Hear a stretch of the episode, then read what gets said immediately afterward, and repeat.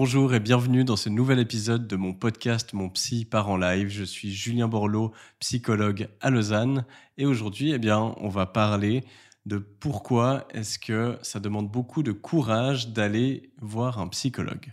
Ça va être un épisode assez court, je pense, aujourd'hui, mais très important parce que c'est quelque chose que je vois souvent arriver dans mon cabinet comme pensée, euh, que voilà, c'est une faiblesse que d'aller voir un psychologue. C'est souvent des préconceptions qu'ont les personnes qui viennent euh, me voir. Alors de loin, pas toutes, hein, mais ça arrive souvent que des personnes me fassent part un peu de sentiments de honte, de déception, euh, de se dire que c'est un échec euh, qu'ils arrivent dans ma consultation. Et puis ça, eh bien, je pense qu'il y a un lourd héritage déjà du passé, parce que les générations passées euh, de mes parents, mes grands-parents et encore avant, ben c'est vrai qu'aller chez le psychologue, c'était encore vraiment catalogué comme euh, on est fou, euh, les psychologues, c'est dans les asiles psychiatriques, et puis ben voilà, si on y va, c'est qu'on va nous mettre une camisole de force, un peu comme ben on peut imaginer le film Vol au-dessus d'un nid de coucou.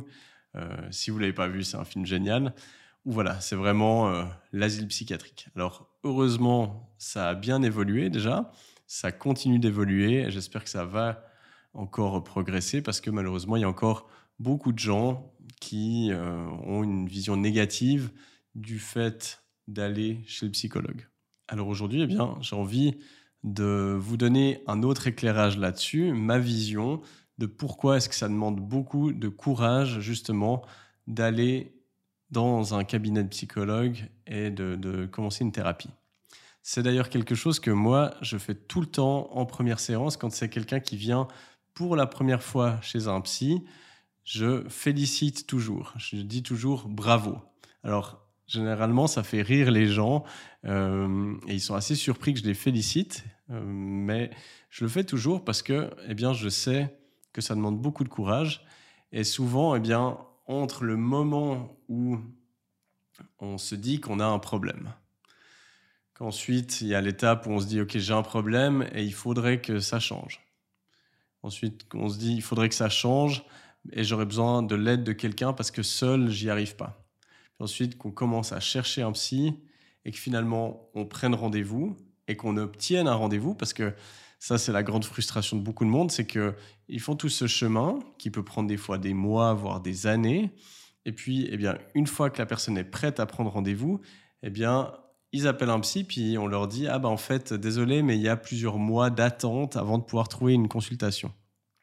Alors, moi, euh, dans mon cabinet, j'ai l'avantage de faire de ce qu'on appelle plutôt de la thérapie brève. Ça veut dire que ben, j'ai souvent des disponibilités assez vite. Ça m'arrive des fois d'avoir un mois, un mois et demi d'attente dans, les hautes saisons, si je puis dire euh, ainsi. Mais euh, j'arrive à prendre les gens relativement rapidement parce que comme je fais des suivis plutôt brefs, eh bien, j'ai un grand roulement dans les gens qui viennent me voir. Mais si vous allez chez un psychothérapeute qui fait des suivis long terme, ben voilà, malheureusement, il y, a, y a la plupart des cabinets qui sont déjà pleins.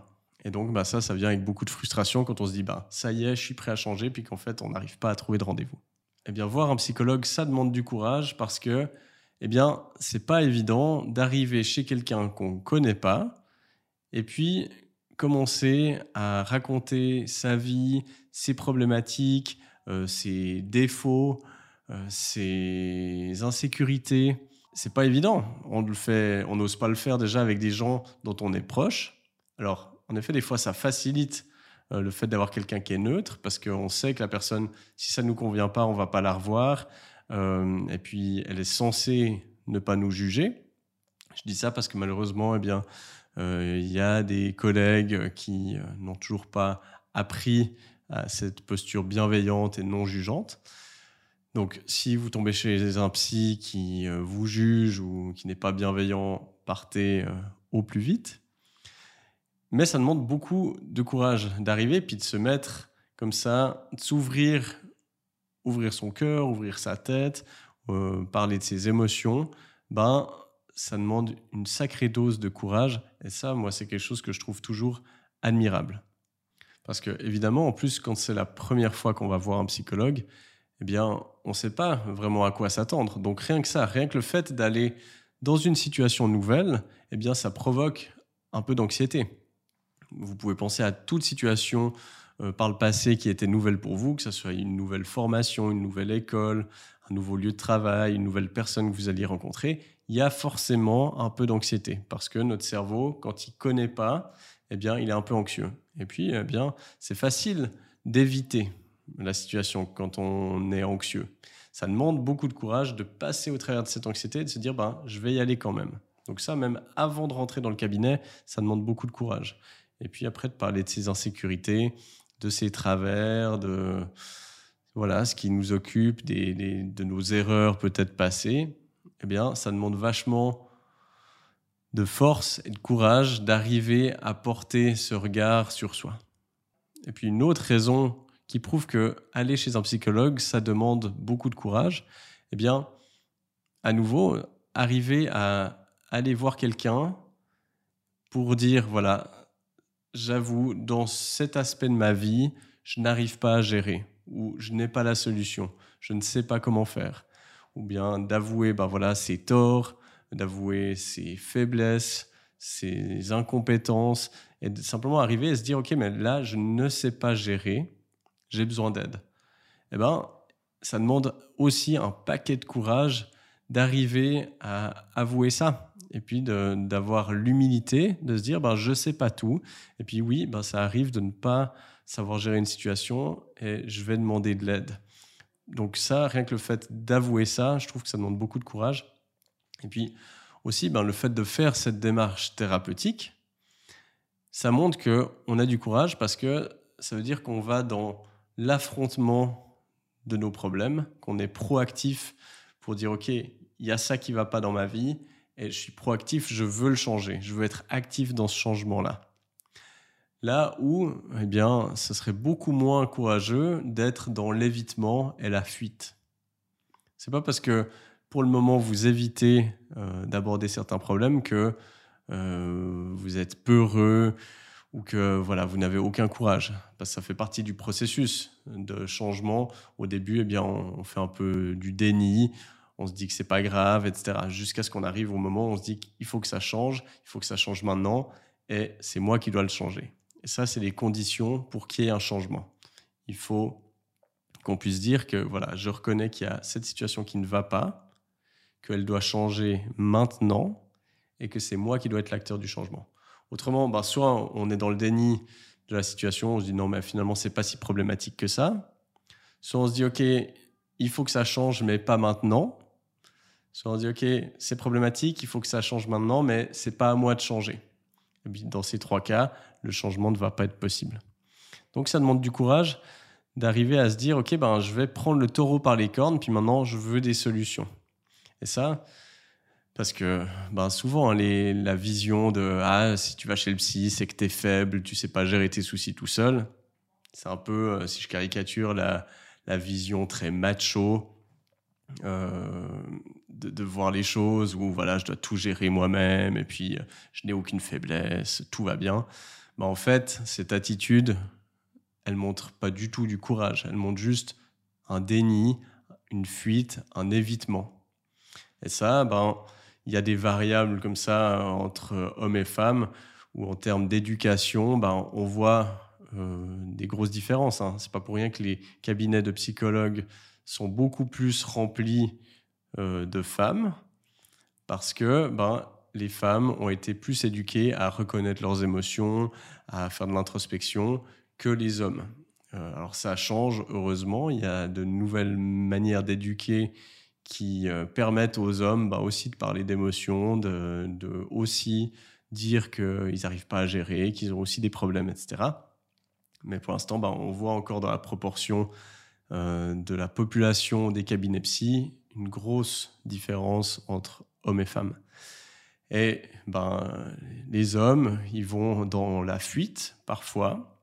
Et puis, euh, ben, la fuite, c'est quoi? Ben, C'est notamment euh, les addictions, les substances comme l'alcool, la cigarette, euh, toutes les drogues qui existent, euh, la violence, etc. Et puis la fuite, eh bien, où on voit que les hommes vont parfois beaucoup plus, eh bien, c'est les addictions, euh, que ce soit l'alcool, la cigarette euh, ou toutes les autres drogues. voilà, ça c'est une façon d'essayer de gérer ces problèmes, d'atténuer une souffrance quand on n'ose pas demander de l'aide ou qu'on n'a pas les ressources pour le faire. mais voilà, ça n'a rien de courageux. Euh, c'est juste un évitement de vraiment se confronter à ce qu'on doit changer.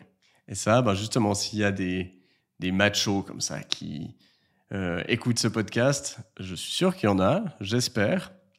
Et j'espère que ça peut aider aussi à, assouplir certaines façons de penser. Eh bien, vous pouvez prendre une image voilà très guerrière.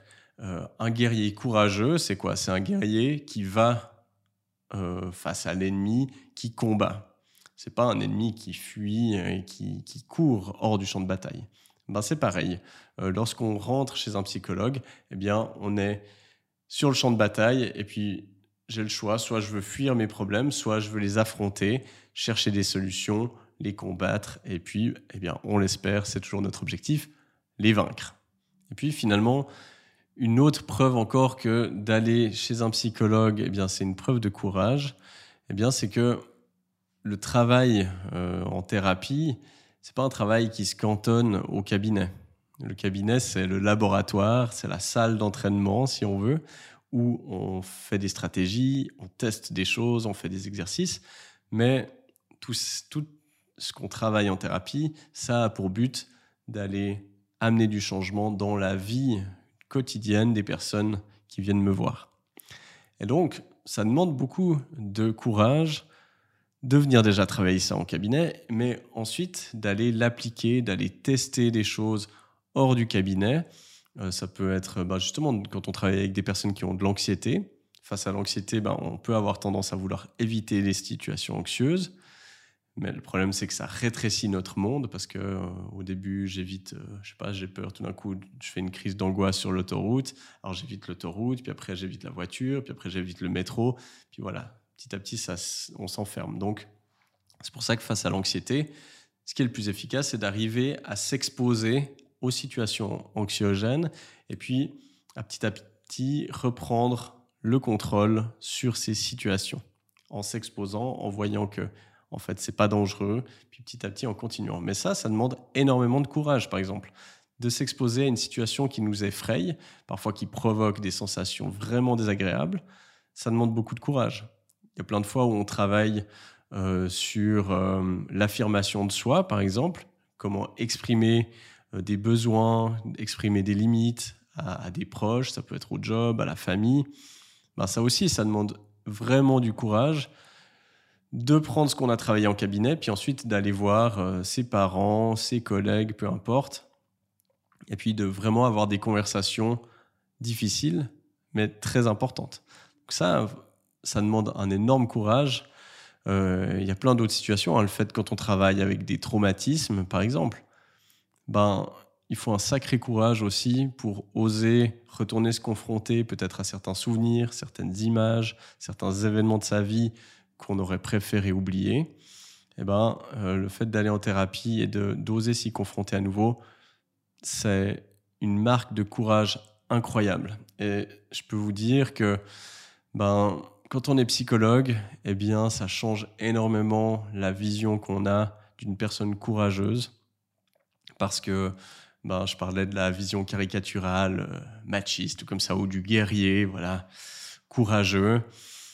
Et, ben en fait, euh, moi, tous les jours, je vois euh, des ados, je vois des, jeunes filles, des fois toutes freluquettes, toutes timides, mais qui ont un courage incroyable parce que justement, qui font des choix de vie qui sont difficiles, qui vont avoir des, des conversations difficiles.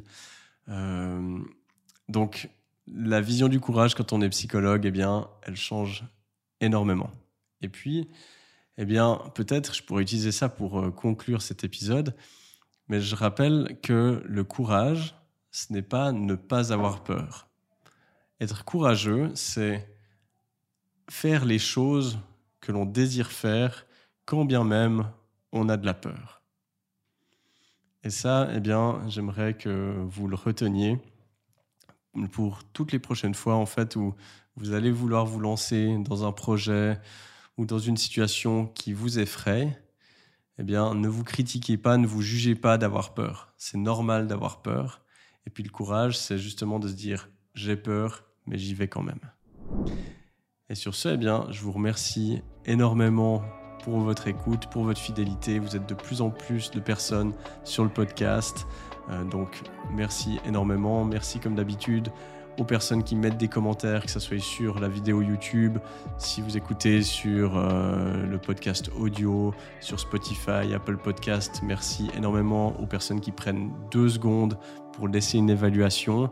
On est bientôt à 200 évaluations euh, sur le podcast. Donc Merci beaucoup. Si vous pouvez m'aider à le faire grimper tout ça, ça m'aide à diffuser ce podcast à de plus en plus de personnes. Donc merci du fond du cœur et je vous dis à très bientôt, à la semaine prochaine pour un nouvel épisode.